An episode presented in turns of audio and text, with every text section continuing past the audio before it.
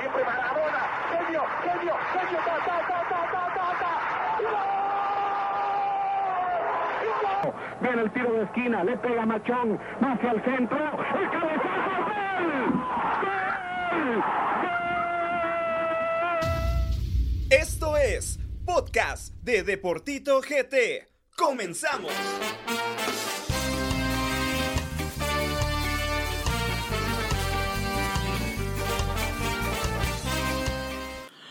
Señores y señoras, muy buenas noches a toda la gente que se está conectando a través de todas las plataformas de, los lives de Deportito GT. Mi nombre es Gabriel. En esta noche quiero darle la bienvenida a todos mis compañeros de fórmula, André Figueroa. Ya teníamos ratos de no verte por acá. ¿Cómo estás? Buenas noches, hermano. ¿Todo bien?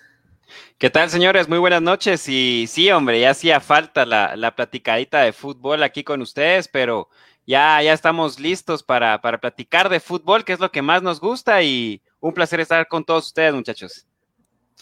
Carlitos, ¿qué tal? ¿Cómo estás? Hoy sí, sin barba y con nuevo look, ¿no? con esto, con esto me he quitado 10 años de encima, entonces ahora ya parezco de, de 22, entonces ese fue el, el, el objetivo. Muy, muy, buenas noches amigos, este, un gusto estar acá en Deportito otra vez. Ah, entonces vamos a hablar de fútbol y pues qué mejor que hablar con ustedes que, que tienen mucho conocimiento. Hoy veo uniformado a Julián, parece, parece que va a terminar de cenar también, hasta bien peinadito y todo. Parece que tiene una noche bien relajada. Julián, ahí, buenas noches, ahí, ¿cómo estás? Ahí como que ya directo, mierda. No, hombre, ahí un gusto poder estar con ustedes de nuevo y ya que ya que faltamos el live pasado, pero ya estamos ahí reponiendo la, falta en este live y esperamos poder hablar y, y más que todo que el, el, objetivo primordial de todo esto es informar a todas las personas que nos sintonizan y al igual pasarla bien, ¿no? Definitivamente, Julián, definitivamente. Así que pues comencemos hablando del primer tema y es que ya se han conformado los grupos de, de la Liga Nacional de cara al próximo torneo que se avecina, eh, municipal Comunicaciones juega por otro lado. Al parecer, solo un clásico va a ser el que se va a jugar. Contanos un poco acerca de cómo están conformados los, los grupos para este torneo que se avecina, por favor. Sí, mira, como todos teníamos previsto, eh, va a tener un nuevo formato la Liga Nacional. Van a estar conformados por dos grupos de seis cada grupo, como son 12 afiliados a la liga. Y eh, fíjate que les, les comento que al principio de la asamblea se manejaba que no fuera regionalizado, sino los grupos fueran conformados por forma de sorteo. Digamos, agarraban a Cobán y podía estar en un equipo del, del occidente y no del oriente. Y entonces, de esta forma, eh, va a seguir la misma sintonía, la misma, la, mismo formato que traían, va a ser regionalizado y los grupos el grupo A y el grupo B siempre eh, también eh, cabe resaltar que van a haber dos cabezas de grupo, que son los dos capitalinos, municipal y comunicaciones. Y otro dato muy interesante para este formato es de que comunicaciones está en el grupo A, pasará en el torneo clausura al grupo B. Así se llevó a cabo esta asamblea, fue por votación y así se decidió. Así que eh, igual municipales en el grupo B pasaría al grupo A para el torneo clausura. Bueno, los grupos están compuestos, el grupo A está compuesto por Comunicaciones, Antigua GFC, Santa Lucía Cochumalguapa, Iztapa, Xelajú y los Toros de Malacateco. Y en el grupo B está Municipal, La Máquina Celeste de Sanarate, Guastatoya, Achuapa, Saca Chispas y los Príncipes Azules de Cobán. Bueno, ¿cómo analizas, eh, Duque, estos grupos? Porque por ahí decías que parecía ilógico que los dos recién ascendidos estén compartiendo grupo y en este caso contra Municipal, ¿no? Eh, sí, la verdad que me parece muy extraño, pero pues escuchando a, ahí a, al compañero, pues, pues se van a, va, va, a haber un cambio, que Comunicaciones pasa al grupo B y Municipal al A, pero creo que no, no, debió, no debieron de quedar juntos los equipos recién ascendidos. Desde una vez los hubieran puesto eh, a cada uno en, en grupos distintos para, para que el nivel de, ambos grupos fuera un poco más fuerte, porque si te das cuenta, en el grupo de municipal, eh, los únicos por ahí que le pueden hacer la competencia, pues es, es Cobán y, Guastatoya. De ahí creo que los otros dos, los otros tres equipos, pues igual, no, no, no es que estén pintados, pero pues siento que su nivel es un poquito más inferior a, a los, a esos tres comunicaciones, pues le tocará un grupo un poquito más duro, pero bueno, es también es la, lo que se paga por ser el equipo más grande, para ser el, más grande tenés que ganarle a todos, entonces no hay excusa, pero sí me parece muy raro el tema de que Municipal siempre salga favorecido en este tipo de, sorteos. Mm. Sí, es que definitivamente lo, lo, ideal hubiera sido que, o sea, hubiera sido un sorteo general, un sorteo general donde pues por casualidades pues se van armando los grupos, pero eh, al regionalizarlo pues vas limitando muchas veces las condiciones de los equipos y, sí, obviamente el equipo, pues que entre comillas se mira, se mira más fácil, pues es el de, el de Municipal porque tiene a los dos equipos ascendidos juntos. Para mí, un, grupo interesante hubiera sido, por ejemplo, poner a tal vez a los equipos más fuertes en un, o sea, si lo van a sectorizar, lo hubieran podido sectorizar colocando a los equipos más fuertes, por lo menos eh, Municipal, Comunicaciones de Antigua en un grupo. O sea, que, se echen tierra y lo que sea ahí, que salga el mejor ahí. Y después en el grupo débil, pues que hayan más oportunidades para equipos que, posiblemente no lo van a tener con este cambio de, formato que hubo y con este, con, los grupos que van a haber. Además, pues creo que también se, se, puede visualizar tal vez un fútbol como más mediocre, por decirlo así, porque habilitas dos plazas más y, pues con eso le das oportunidad a dos equipos más que posiblemente si el formato hubiera sido igual al anterior, pues no hubieran clasificado. Entonces, pues eh, no sé, no, no mucho, no mucho comparto ese formato de juego y aparte, pues, eh, como lo decía, si van a distribuirlo en grupos, pues que sea un poco más equitativo, diría yo. No, definitivamente, es que de eso se trata, e, el buscar que, sea un poco más e, equitativo el asunto, de buscar de que sea más parejo también. Eh, por ahí podemos dar un, pequeño ejemplo de lo que fue el torneo pasado, eh, cuando Misco y, Santa Lucía, bueno, en este caso más Misco no dio completamente la talla en el primer torneo y ahora en este que, que se avecina, prácticamente es jugar y, a matar, porque no puedes tener ningún error, en este caso más en el caso del cuadro de Sacachispas y así también eh, en el caso de Achuapa, ¿no? Y aparte complicado también que, que, por ejemplo, Achuapa y Zacachispas, pues conforme se fueron dando las situaciones, pues llegaron a, a, un momento, a una situación donde pues la mayoría de jugadores ya estaban contratados, ya se habían realizado los fichajes de todos los equipos prácticamente, y ahorita pues a Chuapa y Zacachispas pues les quedó tomar jugadores prestados como, como lo han hecho, y, bueno, yo tal vez no comparto mucho esa idea de que si hay un equipo que logró el ascenso a Liga Mayor, pues empezar a contratar al montón de gente. O sea, por lo menos está bien la columna vertebral, pero luego ya que los demás jugadores que, se esforzaron y que se esforzaron todo el, todo el, todo el campeonato para poder ascender a Liga Mayor, pues darles el mérito y también como respeto, lograrlos mantener en el mismo campeonato aunque hayan un par de refuerzos ahí y, arriesgarse porque pues tampoco les queda de otra, no había tanto de dónde reforzarse ya. Ajá, lo que menciona Andrés es un punto bastante importante, ya que vemos el caso de Achuapa, que hoy dieron sus altas y bajas y mantienen el 90% de la plantilla.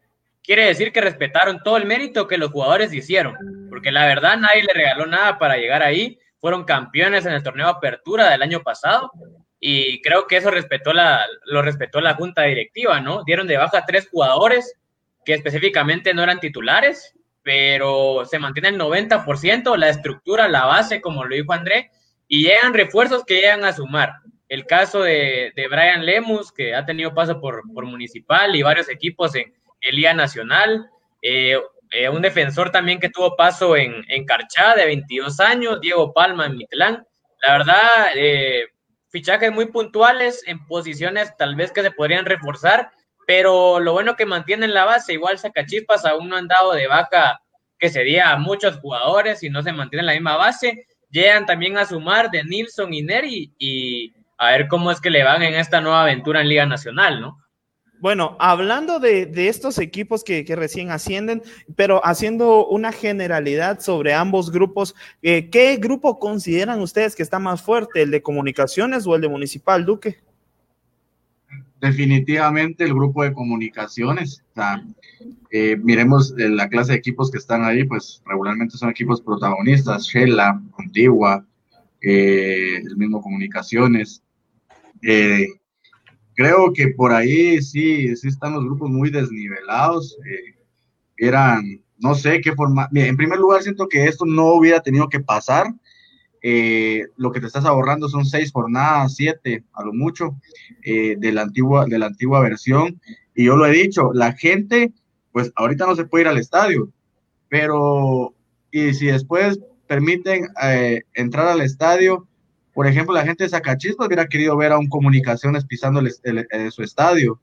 La gente que, la, gente que, que, que, vive aquí, que es de Chiquimula y no puede viajar a su pueblo, siempre es bonito ver al equipo de tu pueblo jugar con, en la capital contra los equipos grandes. Entonces, siento que no está bien que, que le priven a ciertos equipos de jugar contra equipos eh, grandes, por decirlo así, le estás evitando a, a equipos como eh, Achuapa, eh, Zacachispas, a Cubán, que Comunicaciones no llega a su estadio. Ahorita no hay gente, pero cuando, cuando lo haya, entonces creo que ojalá que, que sea solo por este, por, por, por, esto de la pandemia y que no se les vaya a ocurrir dejarlo para, para, para, para, para siempre, porque creo que vamos a tener una liga de menos nivel aún y eso es lo que no, no, debería estar pasando. Mejor deberían de ver las, las formas de que la liga sea más competitiva y no, y no pues volverla de un nivel inferior.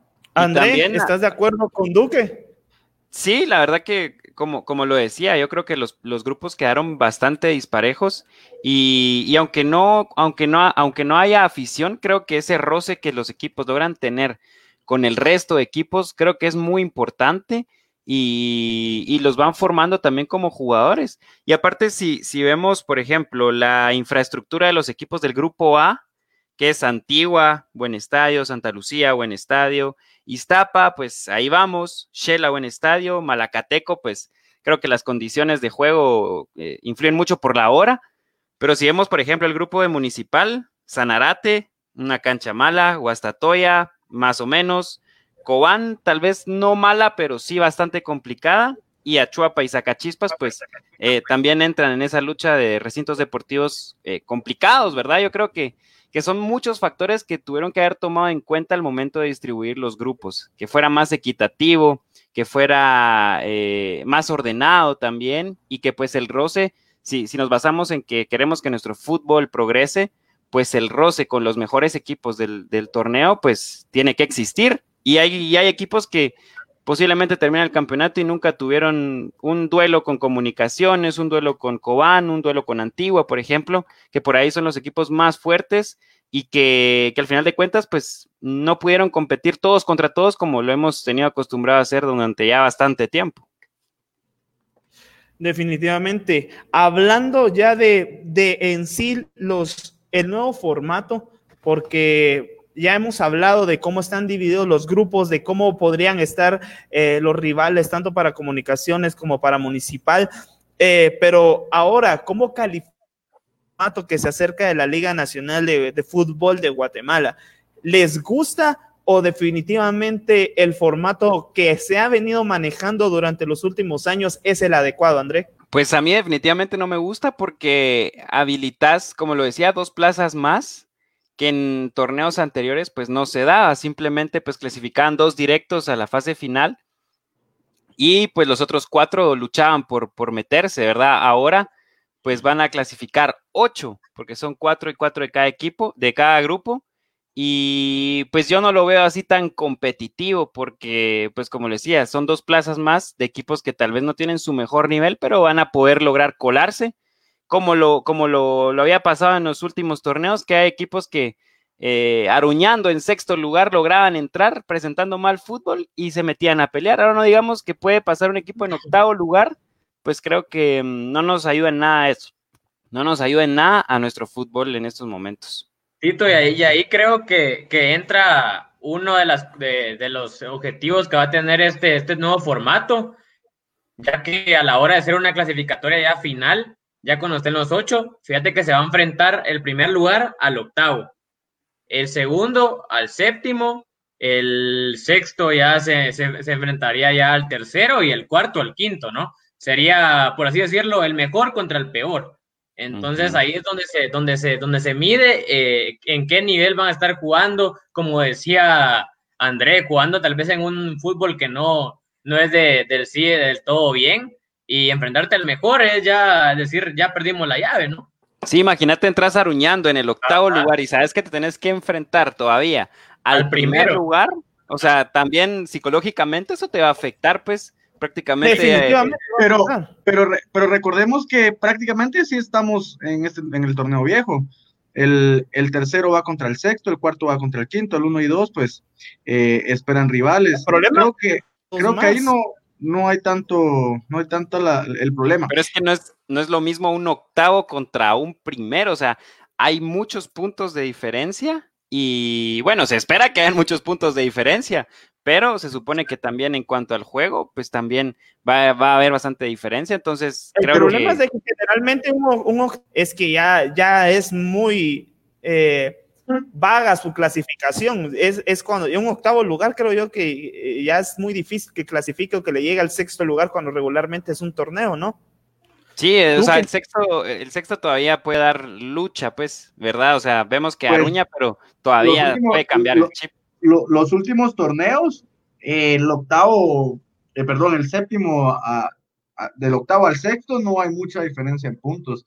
Eh, yo, yo sí estoy en desacuerdo. Para mí que deberían clasificar seis como siempre, porque fomentar la mediocridad de los equipos. O sea, que clasifique el octavo y somos dos equipos, la, los últimos cuatro que, que se peguen un tiro mejor si no clasifican. Para mí tendría que ser seis equipos clasificados, tres de cada grupo, pero yo creo que no va a ser así, creo que va a ser, no importa, inclusive el quinto lugar del grupo B podría clasificar antes que un equipo del de cuarto lugar del, grupo A, porque creo que van a tomar el equipo por la tabla que hicieron más puntos por la tabla acumulada. Entonces, Puede que de, de, un, de, un, grupo solo clasifiquen tres y del otro grupo clasifiquen cinco. Entonces ahí vamos a lo mismo. Hay equipos en el grupo eh, B que en teoría no sabemos, tal vez no van a tener el, el nivel eh, que pueda darle lucha a los demás equipos. Entonces ahí van a sumar todos y va a ser, yo siento que no es muy fiable ese torneo. No es muy fiable. Y es que aparte los equipos van a luchar por no quedar en esos únicos cuatro equipos que no clasifiquen y no luchar por quedar en los primeros seis como lo hemos hecho en los últimos torneos. Entonces, al final caemos en un fútbol más mediocre, pues. Sí, exacto, lo que dice Andrea, al final de cuentas terminamos fomentando un poco más la, la, mediocridad, ¿no? De nuestro fútbol. ¿Y qué pasaría si el TAS hace mantener la categoría Misco y Siquinalá? Yo considero de que es un tema que ya está cerrado prácticamente, pero Duque, ¿Cuál es tu opinión? Yo pienso que ese tema ya está cerrado. Incluso eh, el licenciado Ovalle lo, mencionaba, eh, que prácticamente Misco perdió el caso por haber buscado que no sé, eh, un día antes que se cancelaran los partidos, ya cuando los, los, equipos, los cuatro equipos estaban aquí en Guatemala. Lo que sí es cierto, que Misco tiene un 90% de que va a perder pero no es por no haber eh, solicitado como medida precautoria de que los partidos de repechaje no se jugaran.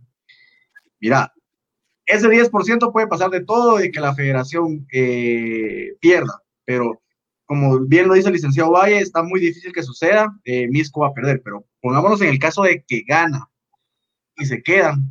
Esta resolución va por lo menos un par de meses para que la den, inclusive el torneo ya, ya debe haber arrancado entonces, de verdad, ¿qué va a pasar si Misco gana? O sea, sabemos que va a perder, o sea, tiene, grandes posibilidades de perder, pero ¿qué pasa si Misco gana? Error grande no haber solicitado que, como medida precautoria, que los jugadores de repechaje nos hicieran en el tiempo que tenían que haberlo hecho. Muy bien lo dijo el, licenciado Valle. no lo hicieron, los partidos se jugaron y hay, ya hay ganadores.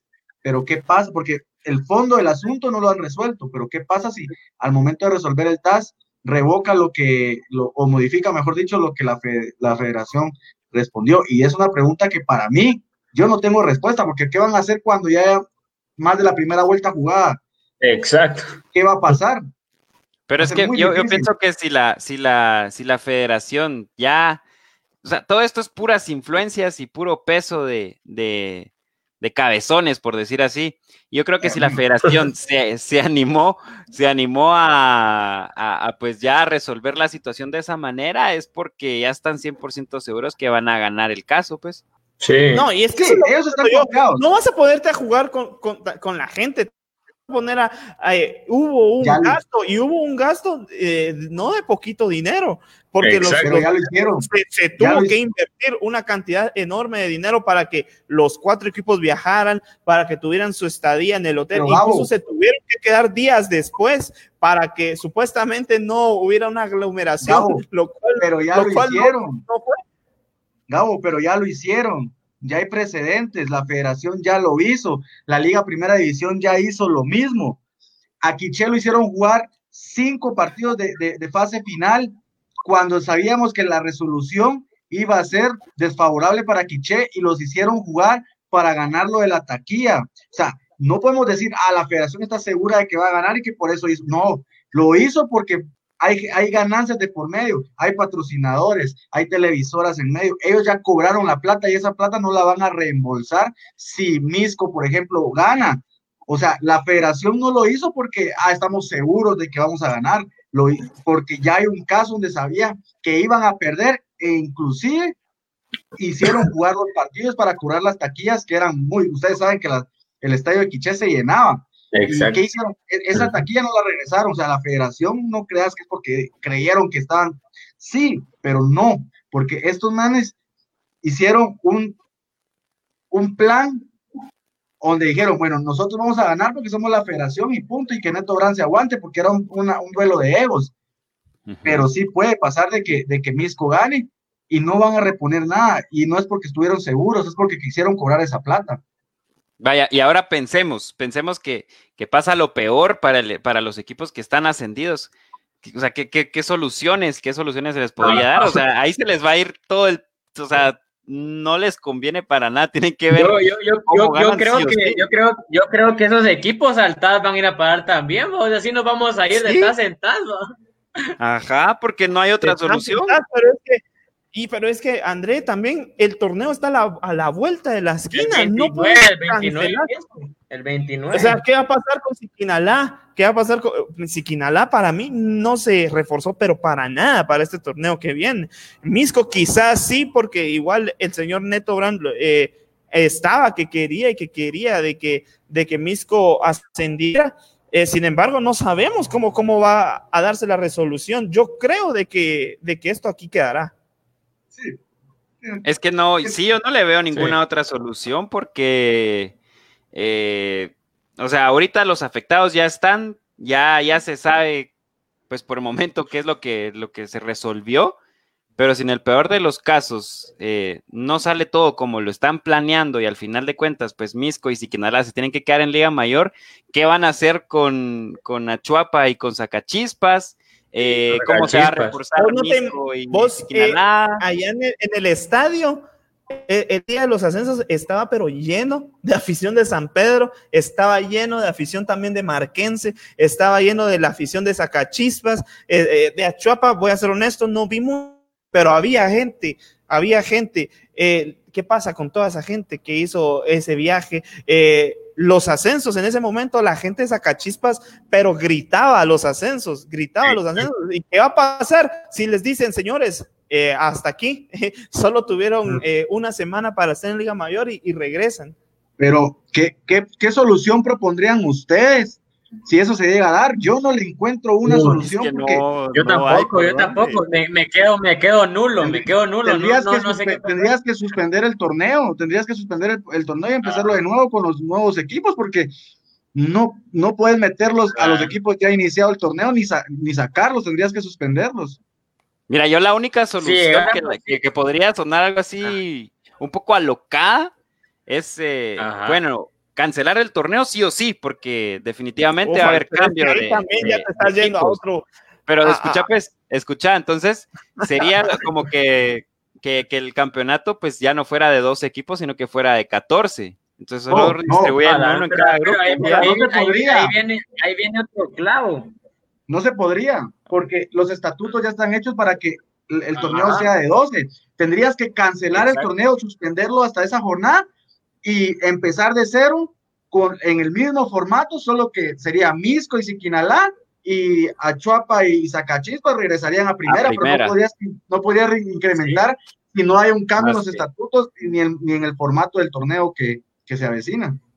Si, se, expande la, si se expande la liga, creo que hasta 2022 tendríamos liga nacional, muchachos. No, definitivamente. Y hablando ahora de, de los equipos que, que recién han, han ascendido, eh, hagamos un análisis de, de, cada equipo, porque creo que Zacachispas dio de qué hablar en el, en el partido de los ascensos. Zacachispas jugó, Zacachispas fue mucho mejor que Marquense. Zacachispas fue mucho más eh, superior a Marquense. Y en el caso, eh, Achuapa tuvo las que tuvo y mató a San Pedro. San Pedro no tuvo nada de fútbol, Luque. la verdad que me sorprende mucho eh, por la calidad de plantilla que tenía, que tenía eh, eh, San Pedro. Creo que, que hombre por hombre, pues eran, eran superiores, pero como dicen, en el fútbol no juegan los, los nombres, ¿verdad? Y pues eh, Achuapa sacó el do de pecho, a pesar de que para mí, te soy sincero, por ejemplo, Pacheco era un caldo de nervios y, no lo aprovechó San Pedro. O sea, Pacheco desde que empezó el minuto uno eh, mostraba una inseguridad en el arco de Achuapa que para mí, yo siendo el entrenador de otro equipo, muchachos, prueben, tiren, el portero no anda y, no, pero tienen jugadores de experiencia, les faltó colmillo, jugadores que por ahí tenían más roce en Liga Mayor, pero les, les ganó las ganas que tenía Achuapa de, de trascender y pues por ahí se quedó en el camino San Pedro. Pero es que también los errores de Minor fueron demasiado puntuales. O sea, los errores de Minor... yo, miro los, yo miro los goles y no te puedo decir Minor cometió un error. Y es que yo, yo creo que errores, fueron más errores colectivos, más errores colectivos que, que solo echarle la culpa a un jugador, porque se pierde el balón, los agarran en contraataque y les clavan el último. Así fue el último gol, ¿no? El último gol fue mano a mano. ¿Y qué puede hacer Minor ahí? Y, y decís, y así como, como vos decís, errores colectivos también ventajas colectivas, porque creo que en estos partidos lo que ayudó demasiado fue, fue esa mentalidad, o sea, estar bien mentalmente para, para poder jugar bien en lo táctico, para ser ordenados. Y, creo que en el caso de San Pedro y Marquense, pues eh, los vi, no sé, desde mi punto de vista, los vi muy acomodados, ya se sentían ellos en Liga Mayor. Y creo que, como, como decía Edu, que ahí la mentalidad ganadora de, de querer marcar diferencia tanto de Achuapa como de Zacachispas, creo que fue lo que les ayudó. Y, sin tantas figuritas como habían en, en Marquense y en San Pedro, pues lograron hacer bien las cosas, un juego colectivo, ordenado y que mentalmente pues estuvieron por encima de tanto de Marquense como de San Pedro. Pero bueno, ahora toca analizar a, los dos equipos eh, que, están ascendiendo a Liga Mayor. En el caso de, de Zacachispas, podemos analizar el, caso de, qué jugadores creen ustedes que vayan a ser los que vayan a pesar, porque ahora llegan Neris y Fuentes, llega de Nilson Hernández, el brasileño que, que hizo el doblete, que prácticamente le dio el ascenso a Zacachispas. ¿Cómo analizan a, a Zacachispas en general? para que no se ponga ahí enojado. Pero bueno, ¿cómo, cómo, cómo analizas al cuadro de la S, André? Porque la va a tener dura. Sí, yo creo que, yo creo que eh, Sacachispas eh, la va a tener dura porque eh, pues se le, va a complicar bastante en el sentido de que, bueno, yo creo que van a tener un, sistema de, organización parecido al que tuvo Siquinalá en algún momento, donde pues tocaba apostar por jugadores jóvenes, llevan a Neris y Fuentes, eh, está de Nilsson también, eh, eh, de Nilsson Rack, está de Eras, pues son jugadores que, que por ahí de los jóvenes, pues son de los más experimentados, por decirlo así, dentro de esas edades. Y pues la van a tener complicada, sí, definitivamente. Primero por ser un equipo ascendido de primera división a Liga Mayor. Y, segundo, pues porque no pudieron reforzarse como tal vez ellos querían. Pero creo que, que el plantel da para poder trabajar Em, una formación, por decirlo así. O sea, tal vez son jugadores jóvenes a los cuales les puedes plasmar un estilo de juego, una filosofía de juego, a diferencia de que muchas veces jugadores que ya son más, o sea, de mayor edad, más veteranos, pues ya es muy difícil tratar de inyectarles ese estilo de juego que, el entrenador quiera con el equipo. Entonces creo que por ahí le puede sacar ventaja y si lo sabe aprovechar, pueden hacer bien las cosas y seguir marcando historia como lo han hecho hasta el momento.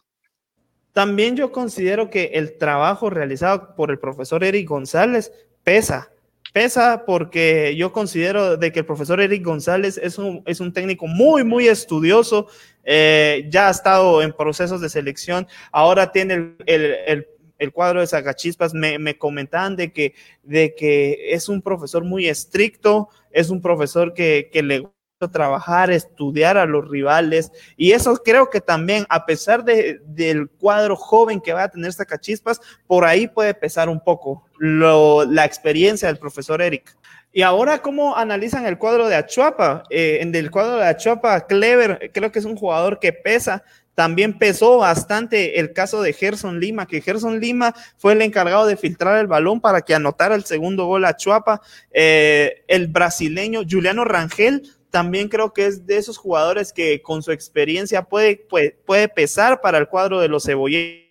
Y a Chuapa no hay que hacerlo de menos. Eh, considero yo que muchas veces se le hizo de menos al cuadro de Achuapa, pero también considero yo de que, de que es el campeón y al campeón no había que menospreciarlo, ¿no? Mira, yo siento que Achuapa tiene un buen, buen equipo, pero se tiene que reforzar en zonas muy puntuales, como lo dijo André la columna vertebral va a ser importantísima. No pueden seguir, perdón, con el respeto que se merece Pacheco, pero Pacheco ha tenido oportunidades en diferentes equipos de Liga Nacional y no ha rendido. Eh, creo que a Chuapa no se puede confiar eh, con los arqueros que tiene. Que tiene a Pacheco, tiene a Cheverón y tiene a Brandon Dávila. Brandon Dávila lo conozco, un, un buen portero, pero no sé si le podrá alcanzar para estar en Liga Mayor. Entonces creo que por ahí tiene que empezar a Chuapa, por el arquero, reforzarse con un arquero eh, de experiencia. Eh, de ahí, pues, un defensa central que, que acompaña a Rangel. Eh, si es que Rangel va a seguir, no sabemos. Yo creo que sí, porque en, las bajas que dieron solo fue Perica y, y, Grajeda y no me recuerdo el nombre del otro. Y, Oliver, y Oliver Díaz, que es extremas B también. Sí, ya sé quién es.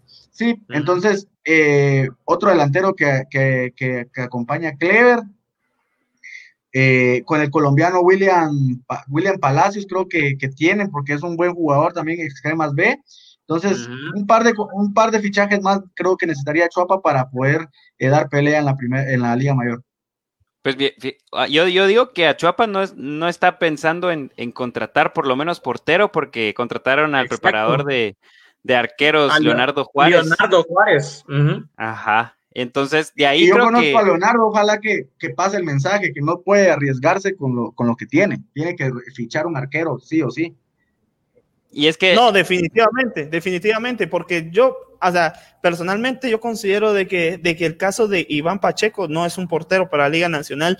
Prácticamente errores de él fue que dejaron fuera a Cobán cuando. Y, y que lo, lo condenó, pero bastante lo condenó creo yo de que también a Chopa vaya a querer eh, arriesgarse de esa forma, aunque sabemos de que pues fue parte del equipo que, formó parte del ascenso para, para, los cebolleros. Sin embargo, creo que ese, ese duelo particularmente para mí fue marcado por errores de ambos porteros. Sin embargo, San Pedro no supo aprovechar aún más eh, los errores de Pacheco aunque, aunque recordemos que Pacheco prácticamente solo jugó el partido del ascenso, porque la final el portero era Cheverón, que se lastima la rodilla y entra Brandon Dávila. Eh, contratan a, Cheverón para el torneo que, ya había iniciado, que inició y no, no se concluyó.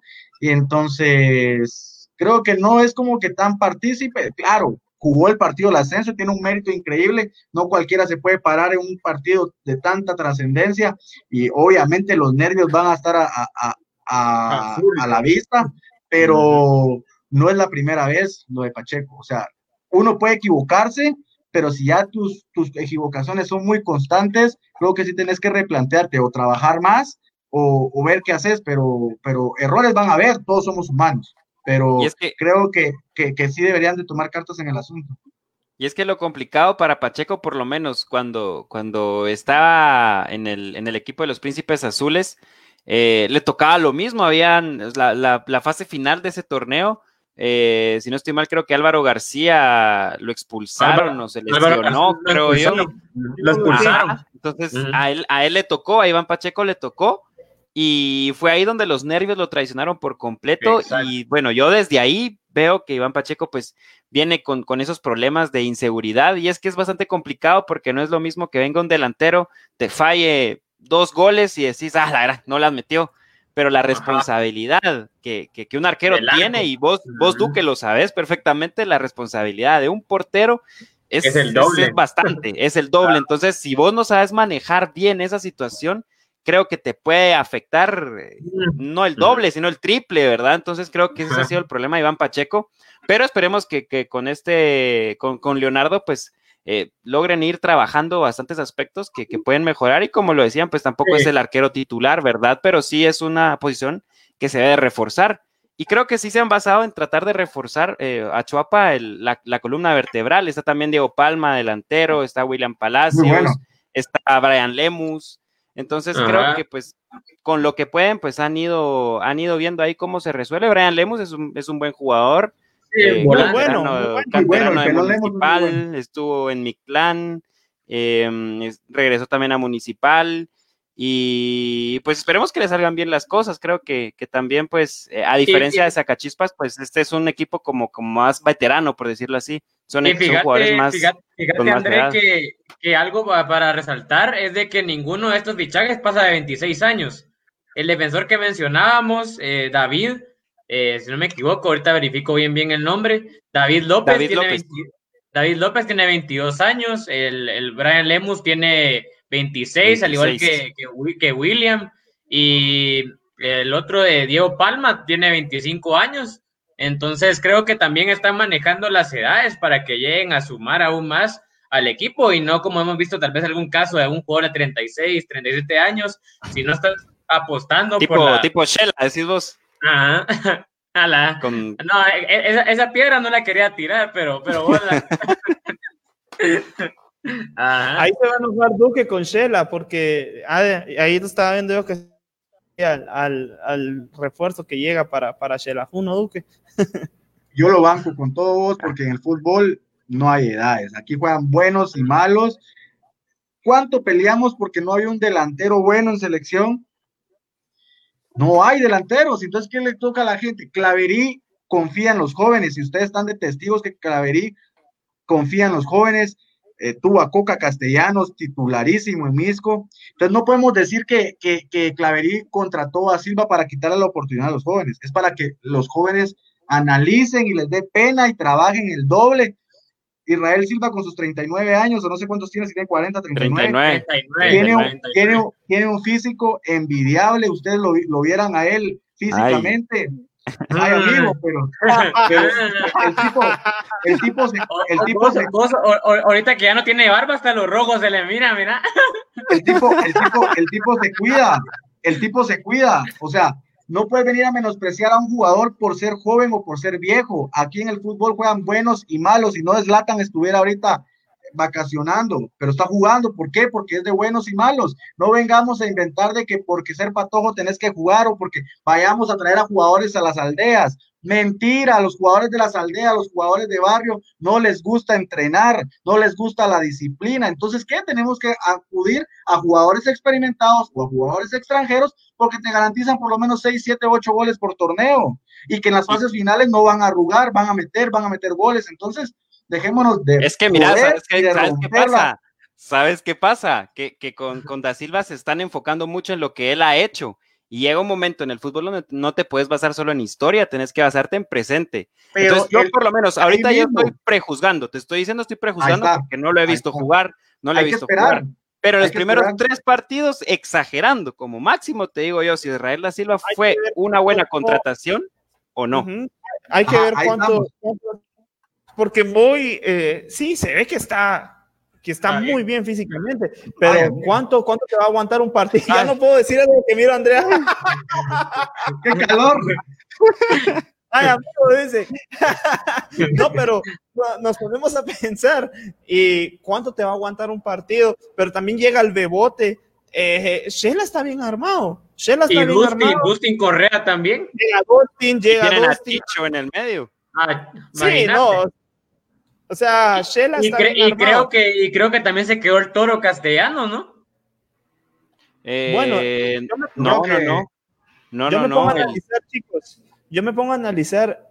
eh, a mí, sinceramente, eh, lo que menos me gusta de los refuerzos que trajo Shela es al técnico. No, no me gusta Claverí, no me gusta su forma de jugar, eh, no me gusta su forma eh, de parar a sus equipos. La verdad, no me gusta eh, el juego de Claverí. Desaprovechó demasiado lo que tuvo en Misco y a ver si no pasa lo mismo con Shela. Ese es mi, mi, mi pensamiento, ese es mi comentario. No, porque Shela se armó bonito. Yo creo que, que Shela puede hacer bien las cosas y como vos decís, tal vez no basado en lo que Walter Claverí quiere plantear, sino en el juego individual de, de cada jugador. Creo que es ahí donde se puede explotar porque yo comparto con vos, a mí no me gusta el juego de Claverí y, pero como lo digo, creo que tiene piezas importantes que independientemente de que muchas veces, como lo decía, te quieren inyectar un estilo de juego, pues hay jugadores que se mantienen con su estilo de juego, vayan a donde vayan. Obviamente hay ciertas modificaciones, pero eh, por ejemplo en la defensa está Tomás Castillo, en, eh, en el medio campo está Chicho Mingorance, son jugadores que a donde han ido, pues han ido haciendo bien las cosas y que ha- han permanecido con ese buen nivel que los ha caracterizado y que los ha llevado a estar donde están ahorita, a pesar de que Walter Claverí pueda que tenga un sistema de juego diferente. Alma, Al- Alma, Alma Santizo dice algo muy cierto. Eh, a Claverí no le gusta el pelotazo y está bien, pero tiene que saber con qué equipos lo puede hacer y qué clase de jugadores tiene para hacerlo. Quiso jugar a- a- así contra Israel, me recuerdo yo, y se trajo siete goles de Israel y después le estaba metiendo la culpa jet Israel. Entonces, creo que Claverí es un buen entrenador, pero no sabe cuándo implementar su sistema de juego con la clase de jugadores que puede tener, con las condiciones de la cancha. Eh, Con Misco pudo hacerlo, pudo hacerlo, tener un equipo tocador porque la, la cancha se prestaba. Pero el estadio Mario Camposeco, si no lo mejoran, no va a poder salir jugando al toque si, si, esa- si la cancha parece conejo cuando la pelota pasa. Entonces, ojalá que, que Claverí pues pueda tener éxito en Shela. Creo que es un entrenador muy eh, infravalorado. No, ¿cómo es? Cuando es lo, lo, lo, lo quiere- Sobrevalorado. lo- sobrevalorado. Y yo creo que ya es hora de que Clavería empiece a desquitar el cartel que tiene, porque no ha sido ni campeón nunca en, en la Liga Nacional. Entonces, esperemos por el bien del fútbol. que Solo Neto Morán pensaba que era campeón. Esperemos ver por el, por el fútbol nacional y que porque es un entrenador nacional le vaya bien y le salgan bien las cosas y por ahí ah, ayuda a Shelahu a regresar a los lugares que, que merece estar porque ahorita Shela tiene varios torneos de parecer un equipo chico. Yo creo que la fortaleza ahí de Xelajú va a estar de que Claverí, si, si miramos posición por posición, hay varios jugadores con los que ya ha estado trabajando ya hace algún tiempo, tanto en selección como en Misco, porque Misco se, se llevó a Coca y se llevó a, a Dustin, se lo llevó para, para Xelajú, entonces creo que, que es más basado en eso, en personas que ya han trabajado con él, para ya poder eh, que los jugadores ya sepan qué, qué estilo de juego es el que él usa, ¿no?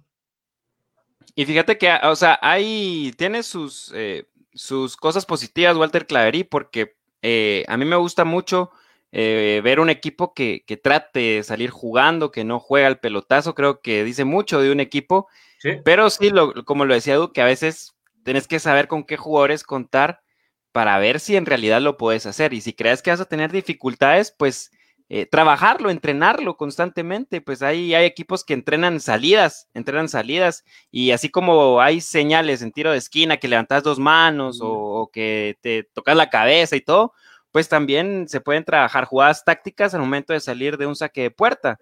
Entonces creo que, que, que, eso pues también le va a ayudar al fútbol nacional para poder ir implementando ese toque, ese, ese juego que, que nos gusta ver en, en, en, el fútbol de otras ligas.